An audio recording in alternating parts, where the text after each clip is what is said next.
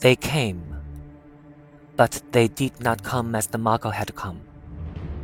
One turned and went out of sight under the skiff, and the old man could feel the skiff shake as he jerked and put on the fish. The other watched the old man with his slitted yellow eyes and then came in fast with his half circle of jaws wide to hit the fish where he had already been bitten.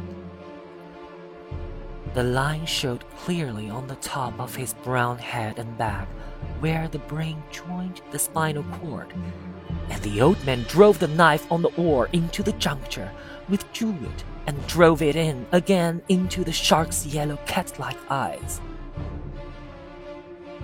The shark let go of the fish and slid down, swallowing what he had taken as he died.